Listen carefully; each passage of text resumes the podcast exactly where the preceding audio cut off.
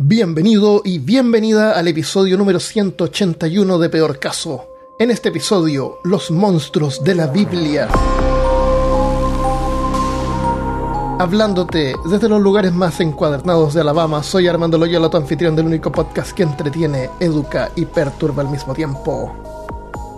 Esta semana me encuentro solo. Eh, les voy a explicar al final por qué. Por un error, por un error técnico. Nada más, lamentablemente.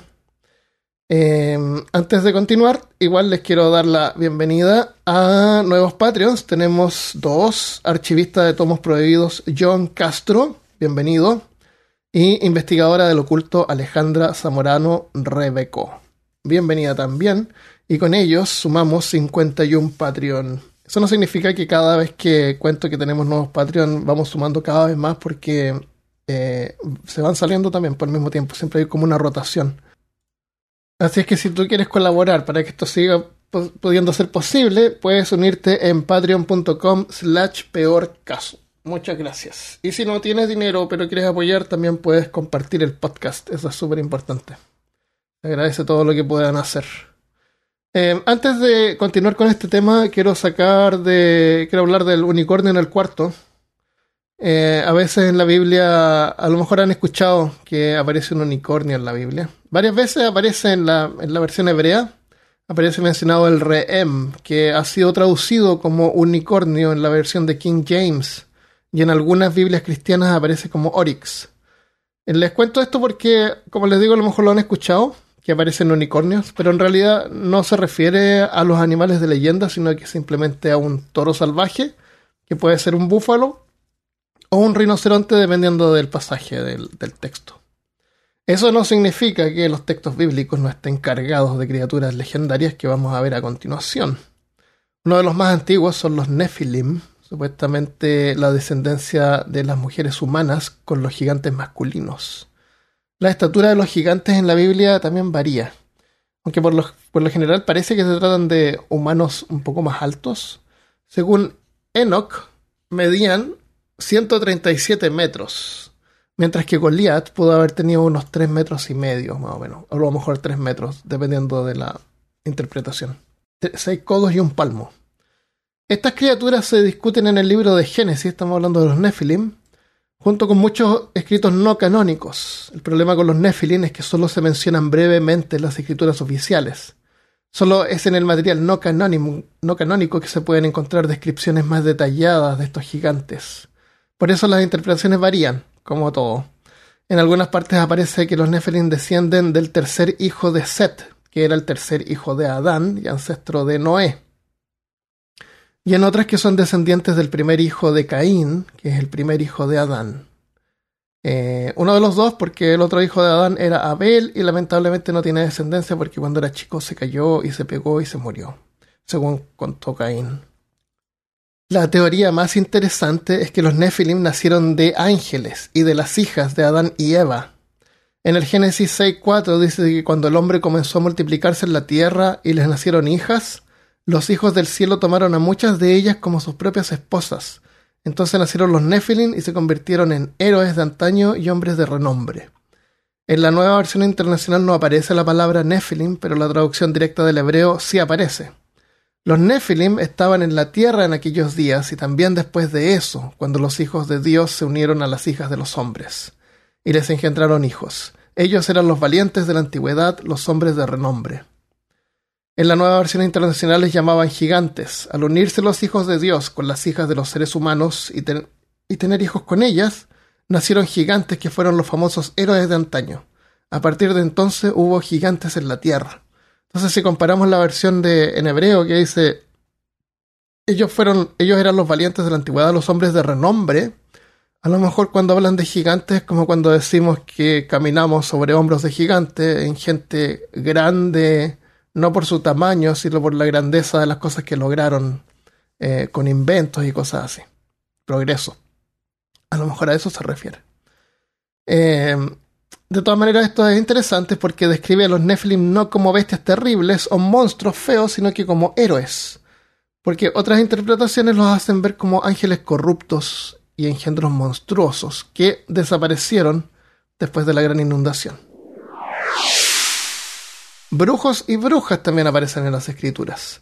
La Biblia condena explícitamente todo tipo de espiritismo que no se relacione directamente con Dios.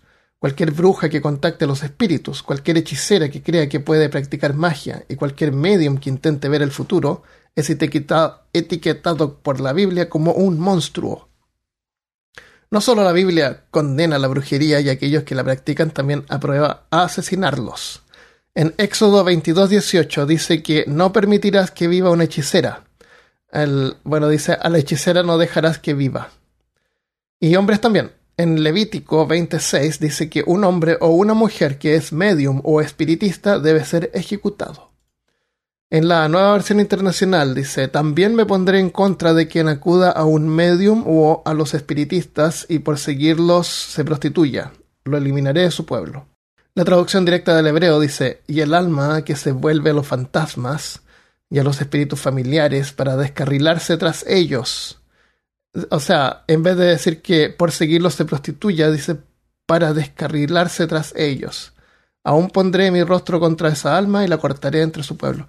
O sea, según la traducción, el, sentido cambia bien drásticamente, porque prostitución hoy en día lo relacionamos con sexo y en este caso no tiene que ver con eso. Em, dice, debes apedrearlos. La Biblia literalmente quiere que la gente que se lleve cualquier mujer que practique cualquier tipo de espiritualidad les tire piedras hasta que mueran, que era una forma común de feminicidio en ese tiempo. La bruja más famosa de la Biblia es la reina Jezabel del Antiguo Testamento. Ella era la esposa de Acab, rey de Israel. Era conocida por ser vanidosa y narcisista. Solo quería las mejores cosas en la vida y convenció a su esposo a alejarse del único Dios verdadero, o sea, Jehová, y adorar a los antiguos dioses de Mesopotamia, Baal y Achera.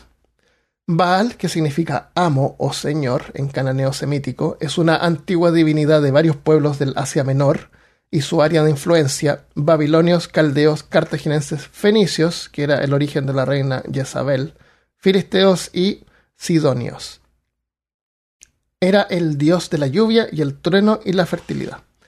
Aserá o Astorets, en plural Astarot, era una diosa de la fertilidad y del amor sexual. Fue la deidad principal de los cananeos. Según los autores del Torá, que hicieron una genealogía para los pueblos, los cananeos eran descendientes de Canaán, el nieto de Noé, que era el fabricante de barcos. Jezebel también era una hechicera que practicaba la magia. Así que para castigarla, Dios se aseguró de que la arrojaran por una ventana, la pisoteara un caballo y luego la comieran los perros callejeros. En Dos Reyes 9:30 dice, cuando Jezabel se enteró de que Jehú estaba regresando a Jezreel, se sombrió los ojos, se arregló el cabello y se asomó a la ventana. Al entrar Jehú por la puerta de la ciudad, desde una ventana le gritó, ¿Cómo estás, Jehú, Simri, asesino de tu señor? Esto era haciendo referencia a un golpe de estado por Simri que había matado al rey Ela, el cuarto rey de Israel, y a todos los demás aspirantes al trono. Jezebel sabía que Jehú también había conspirado contra su rey. Así que furioso por el insulto, levantó la vista hacia la ventana y gritó ¿Quién está de mi parte? ¿Quién? Entonces asomaron dos o tres oficiales, o eunucos, dependiendo de la traducción, y Jehú les ordenó Tírenla de ahí. Y así lo hicieron, la tiraron por la ventana y su sangre salpicó la pared y a los caballos que la pisotearon. Luego Jehú se sentó a comer y beber y dijo, Ocúpense de esta maldita mujer, denle sepultura, pues era hija de un rey, supongo. Pero cuando fueron a enterrarla no encontraron más que el cráneo, los pies y las manos de Jezabel. Cuando le contaron a Jehú, él les dijo, Se ha cumplido la palabra que el Señor dio a conocer por medio de su siervo Elías, el Tasbita que dijo, en el campo de Jezreel los perros se comerán a Jezabel. De hecho, el cadáver de Jezabel será como estiércol en el campo de Jezreel, y nadie podrá identificarla ni decir, esta era Jezabel. El Behemoth, o Bahamut, o Begimo. En el Antiguo Testamento es un poderoso animal herbívoro que se describe en Jobs Job 40:10, como sus huesos son como barras de bronce y sus piernas parecen barrotes de hierro. Entre varias leyendas judías, una relata que los justos serán testigos de una batalla espectacular entre Behemoth y Leviatán, en la era mesiánica y luego se deleitarán con su carne. En las religiones abrahámicas, la era mesiánica es el periodo futuro del tiempo en la tierra en el que el Mesías reinará y traerá la paz y la fraternidad universal sin ningún mal. Muchos creen que habrá tal edad, algunos se refieren a él como el reino de Dios, consumado o el mundo venidero. Algunas fuentes identifican al Behemoth que habita en el pantano y no se asusta con el turbulento río Jordán, como un hipopótamo, y al Leviatán como un cocodrilo, una ballena o una serpiente. Job describe al Behemoth como una gran y terrible bestia del tamaño insondable y fuerza sin igual. Lo interesante es que en la Biblia Job aparece estar familiarizado con la criatura que es imparable y furiosa, se describe como un comedor de plantas que vive cerca del agua y músculos ondulantes o crespos, como describiéndolos de la piel de un hipopótamo. Nadie puede cazar al behemoth, no puede ser capturado. La diferencia del leviatán y el behemoth no forma mayor parte de la narrativa de Dios y es señalado para ayudar a Job a recordar su lugar como un ser humano pequeño e insignificante. Aunque historiadores creen que se trata de un hipopótamo o un rinoceronte, creacionistas cristianos creen que los humanos antes vivían juntos con dinosaurios, como en los picapiedras, y creen que el behemoth representa a la Tierra y se trata de un dinosaurio, particularmente un diplodocus o un apatosaurio, o sea, esos con cuello bien largo. El leviatán en el libro de Job de la Biblia hay una descripción larga y obvia de un dragón que escupe fuego. Job está hablando de una bestia horrible llamada Leviatán. Dice que cuando estornuda emite destellos. Sus ojos son tan rojos como el rayo del amanecer que salta de su boca. Llamas de fuego destellan de su lengua y chorros de humo salen de sus fosas nasales como el vapor de una olla. Su aliento es como carbones encendidos y las llamas brotan de su boca. Se cree que se describe al leviatán como un dragón. Incluso se describe que tiene una fuerza tremenda y causa terror en los corazones de las personas, y tiene una carne tan firme y dura que no puede ser penetrada. O sea, como escamas de un dragón. El leviatán es una encarnación del caos y tiene hambre de las almas de los condenados. Algunos historiadores creen que el dragón bíblico podría estar inspirado en el monstruo cananeo y hebreo llamado Tanin, que también se parecía mucho a un dragón y serpiente marina. Pero es más antiguo que el Leviatán. Tanin aparece en el ciclo de Baal como uno de los sirvientes de Yam, el mar, derrotando, derrotado por Baal o atado por su hermana Anat. En el libro de Job, Jehová le cuenta a Job que tuvo que derrotar al Leviatán antes de crear el mundo, siendo el Leviatán una representación del caos y Dios representando el orden. Visualmente, el Leviatán por lo general se lo representa como una serpiente, posiblemente con doble cola. Nabucodonosor, el hombre lobo. El rey Nabucodonosor II de Babilonia, también conocido como Nabucodonosor el Grande, fue un actor importante en la Biblia y una figura histórica real. Fue el segundo gobernante del imperio neobabilónico a partir de la muerte de su padre en el 605 a.C. hasta su propia muerte en el 562 a.C. Los historiadores lo consideran el más grande de toda Babilonia, conocido por sus exitosas campañas militares, por los inmensos proyectos de construcción dentro de la capital de la ciudad de Babilonia y por su impacto en la historia judía pero también es famoso por algunos pasajes más oscuros en la Biblia que lo describen transformándose en un lobo. En el libro de Daniel sale que la vanidad de Nabucodonosor molestó a Dios, y aunque, que aunque respetaba a Jehová, en realidad no le rendía culto. Respeto no fue suficiente para Dios y dijo que si el rey no lo adoraba como debía, se iba a convertir en una bestia. Nabucodonosor dijo, mmm, y se negó a adorar a Dios, así que una maldición cayó sobre él. La Biblia dice que su cabello creció con plumas de águila, sus uñas se volvieron como garras, comía hierba como una vaca y vivía en el bosque como un loco. Estas pueden ser las primeras descripciones de una transformación de hombre lobo en la historia, aunque no hay evidencia. La Biblia afirma que Nabucodonosor se convirtió en una bestia peluda con dientes puntiagudos. Fantasmas. En el Nuevo Testamento de la Biblia nos sale mucho sobre fantasmas o espíritus, pero hay una referencia en Mateo 14:26, cuando los discípulos vieron a Jesús caminando sobre el agua. Cuando los discípulos lo vieron caminando sobre el agua, quedaron aterrados, dice. Es un fantasma, gritaron de miedo. Pero Jesús les dijo enseguida, cálmense, soy yo, no tengan miedo. Es una cosa que yo hago ahora, caminar por el agua. Eso es interesante porque nos muestra que claramente hace dos mil años la gente sí creía en fantasmas. Y es más, podría ser incluso que Jesús confirmara su existencia en otro pasaje. En Lucas 24:37, cuando Jesús había resucitado y se presentó frente a los discípulos, dice, los discípulos estaban conversando cuando Jesús se aparece y se para en medio de ellos y le dice, Hola, que la paz esté con ustedes. Pero ellos, aterrorizados y asustados, pensaron que veían un espíritu. Jesús les, dijo, ¿por qué se probleman y tienen dudas en sus corazones? Miren mis manos y mis pies, que soy yo mismo. Tóquenme y vean, porque un espíritu no tiene carne ni huesos. Y como ustedes ven, como ustedes ven, yo sí tengo. O sea, él les aclara que no es un fantasma mientras le describe un fantasma, o sea, aceptando la existencia de ellos, lo cual es curioso, porque supuestamente se, van o al cielo o al infierno, pero no se quedan en la tierra. En el Antiguo Testamento podemos encontrarnos la historia del rey Saúl. El rey estaba teniendo serios problemas con los filisteos, así que se disfrazó y ocultó y fue a hablar con un espiritista. Esto está en 1 eh, Samuel 28.8. Saúl se disfrazó poniéndose otras ropas y fue con dos hombres. Llegaron de noche a ver a la mujer, y él dijo, Te ruego que evoques por mí un espíritu, y que hagas subir al que yo te diga. Pero la mujer le dijo, Usted sabe que Saúl, lo que Saúl ha hecho, como ha echado de la tierra a los que, a los que son adivinos y espiritistas. ¿Por qué, pues, pone trampa en mi vida para hacerme morir? O sea, Saúl mismo había eh, conspirado contra los mediums. Saúl, que estaba disfrazado de no Saúl, le juró que por el Señor, vive el Señor que ningún castigo vendrá sobre ti por esto.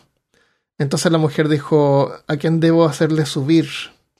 Y él respondió, tráeme a Samuel. Cuando la mujer vio a Samuel, clamó a gran voz, y la mujer le dijo a Saúl, ¿por qué me has engañado? Usted, ¿por qué me ha engañado? Usted es Saúl. No temas. ¿Pero qué ves? le dijo el rey. Y la mujer respondió a Saúl, veo a un ser divino subiendo de la tierra. ¿Qué aspecto tiene? dijo él. Y ella dijo, un anciano sube y está envuelto en un manto. Y Saúl supo que era Samuel, e inclinando su rostro a la tierra se postró ante él. Entonces Samuel le dijo a Saúl, ¿por qué me has perturbado haciéndome subir? Y Saúl respondió, estoy en gran angustia, pues los filisteos hacen guerra contra mí. Y ahí continúa conversando con el fantasma para que le dé consejos sobre cómo resolver el conflicto que tenía. Esto nos aclara que según la Biblia sí existen los espíritus y los fantasmas, aunque es confuso eso de subir y que Samuel se sentía perturbado. Es como que los fantasmas o los espíritus se queden enterrados con el muerto, pero el alma parece que se va al cielo. No, no entiendo bien esa parte. Eh, en el libro Pedro Páramo aparece una descripción de esto eh, implícita en el sentido en que ahí están los muertos, el alma es como que se va al cielo, pero el muerto es lo que queda y el muerto se puede, puede hacer cosas, de repente se puede aparecer y esos son como espíritus, pero los espíritus como de los muertos y el alma de la persona es la que se asciende o se va al infierno supongo. Curioso eso. Langostas. Uno de los monstruos más repugnantes de la Biblia es la langosta, o más bien una plaga de langostas. Pero estos no son insectos ordinarios. En el libro del Apocalipsis, después de que el quinto ángel toca su trompeta y una estrella cae del cielo a la tierra, el abismo se abre y una calamidad como ninguna otra cae con sobre la humanidad. Sale humo del abismo como de un gigantesco horno. El sol y el cielo se oscurecen y un enjambre de aterradoras langostas desciende sobre la tierra. Estas langostas son horribles. Se las describe como escorpiones y como caballos preparados para la batalla. Las langostas tienen cabellos como cabellos de mujer y sus dientes son tan grandes como colmillos de leones. Llevan corazas de hierro y el sonido de sus alas es como el estruendo de carros que van a la batalla. Pero también tienen eh, grandes colas que pueden usar para picar, como colas de escorpión. Y cada picadura causa dolor que dura hasta cinco meses. En esos meses los hombres serán atormentados tan ferozmente por la plaga de langostas que buscarán la muerte y no la encontrarán. Supuestamente Dios les dijo que torturen a la gente, pero que no las maten. La bestia del Apocalipsis. Técnicamente hay dos bestias descritas en el libro del Apocalipsis. La primera emerge del mar, sube desde el oscuro abismo para causar estragos en el mundo, y luego la segunda bestia sale directamente de la tierra, y en realidad funciona como el asistente de la primera bestia instruyendo a los hombres del mundo para que la adoren. Una cosa que es segura es que las dos bestias de las que se nos advierte en la Biblia están en oposición directa a Dios. Son soldados del Rey de las Tinieblas, grandes y terribles monstruos que perseguirán a los santos, influirán en los reyes de la tierra y se prepararán para la gran batalla de Armagedón. Pero no, en el libro del Apocalipsis las bestias no terminan siendo tan duras. Ambas son derrotadas por Jesús y arrojadas al lago de fuego. Aún así, el libro del Apocalipsis dice que antes de que estas bestias sean sacrificadas, atormentarán e influirán en la humanidad. La primera bestia que surge del mar es algo terrible de contemplar. Tiene siete cabezas y diez cuernos y sobre cada cuerno hay una corona con su nombre. Ah, su nombre es blasfemia y parece un leopardo mezclado con un oso y un león. La bestia es tan fea que la gente no podía evitar mirarla boquiabierta y seguirla. La segunda bestia, la que sale de la tierra, se llama el falso profeta. Es el más inteligente. Este es el que la Biblia dice que otorgará a todas las personas a recibir la marca de la bestia en su mano derecha o frente marcándolos así antes del día del juicio final. Los cuatro jinetes. Los cuatro jinetes del Apocalipsis son algunas de las criaturas más aterradoras que aparecen, y son descritas por Juan de Patmos como parte de su visión del fin del mundo. Este no es el mismo Juan el apóstol, es un tipo que había sido desterrado a la isla griega de Patmos, donde según dice se le presentó la revelación que escribió. El autor del Apocalipsis también es conocido como el Apocaleta. Según este libro, la mano derecha de Dios sostiene un rollo sellado con siete sellos. Le da este rollo al cordero, de, al cordero de Dios, conocido como Jesucristo, y los sellos se abren uno por uno. Con la apertura de cada uno de los primeros cuatro sellos, uno de los jinetes se suelta sobre el planeta. El primer jinete llega montado en un caballo blanco y se interpreta como una de estas tres cosas. Puede ser eh, Jesucristo, el anticristo, o la pestilencia, o el jinete blanco. Parece que nadie se puede poner de acuerdo, pero muchos eruditos se han quedado con la pestilencia, ya que encaja con el resto de los jinetes. Así el primer jinete trae gran enfermedad y dolencia al mundo, y luego el segundo jinete viene en su caballo rojo, con su gran espada, y sumerge al mundo en conflicto y lucha con las naciones en guerra, o sea, en la guerra. El tercer jinete en su caballo negro viene a liberar al hombre. Ahora no hay comida y finalmente todos se mueren de hambre. O sea, simboliza la hambruna. El cuarto jinete en su corcel pálido llega como la muerte. Viene a matar a una cuarta parte de los humanos que aún no están muertos. Y los acompaña el dios griego Hades. Hades sigue a la muerte en su caballo pálido, su boca ancha y tragando las almas de todos aquellos tomados por la muerte.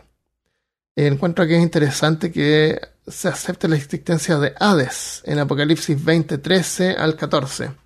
Pero también en la Biblia no se niega la existencia de otros dioses como babilónicos o griegos. Aunque Jehová dice que Él es el único verdadero, los demás son falsos. Isaías 44.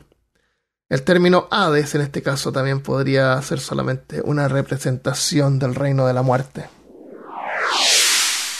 Como les conté al principio, esto lo grabamos con Christopher Christian y las Marías de Rester Podcast. Lamentablemente eh, uno de los audios quedó, quedó mal y no logré, y quedó como de una hora y media, casi dos horas. Entonces no, no pude poder corregirlo porque estaba como por todas partes, no, era así como cosa de correrlo un poco y se arreglaba. Eh, de todas maneras, la versión original la alcancé a publicar eh, hasta que Cristian me dijo que estaba mal, que lo revisara de nuevo.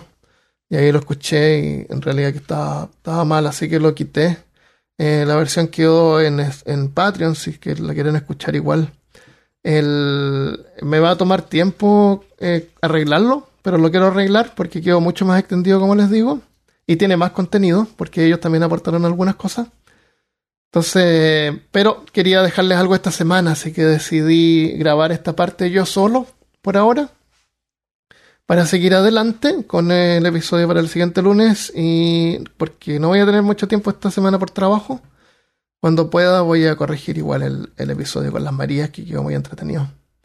Eh, de todas maneras, esta información es interesante, espero que les haya gustado y si encuentran que hubo algún error en alguna parte, les agradezco si me indican y lo podemos dejar ahí como aclarado en, el, la página en peorcaso.com slash 181.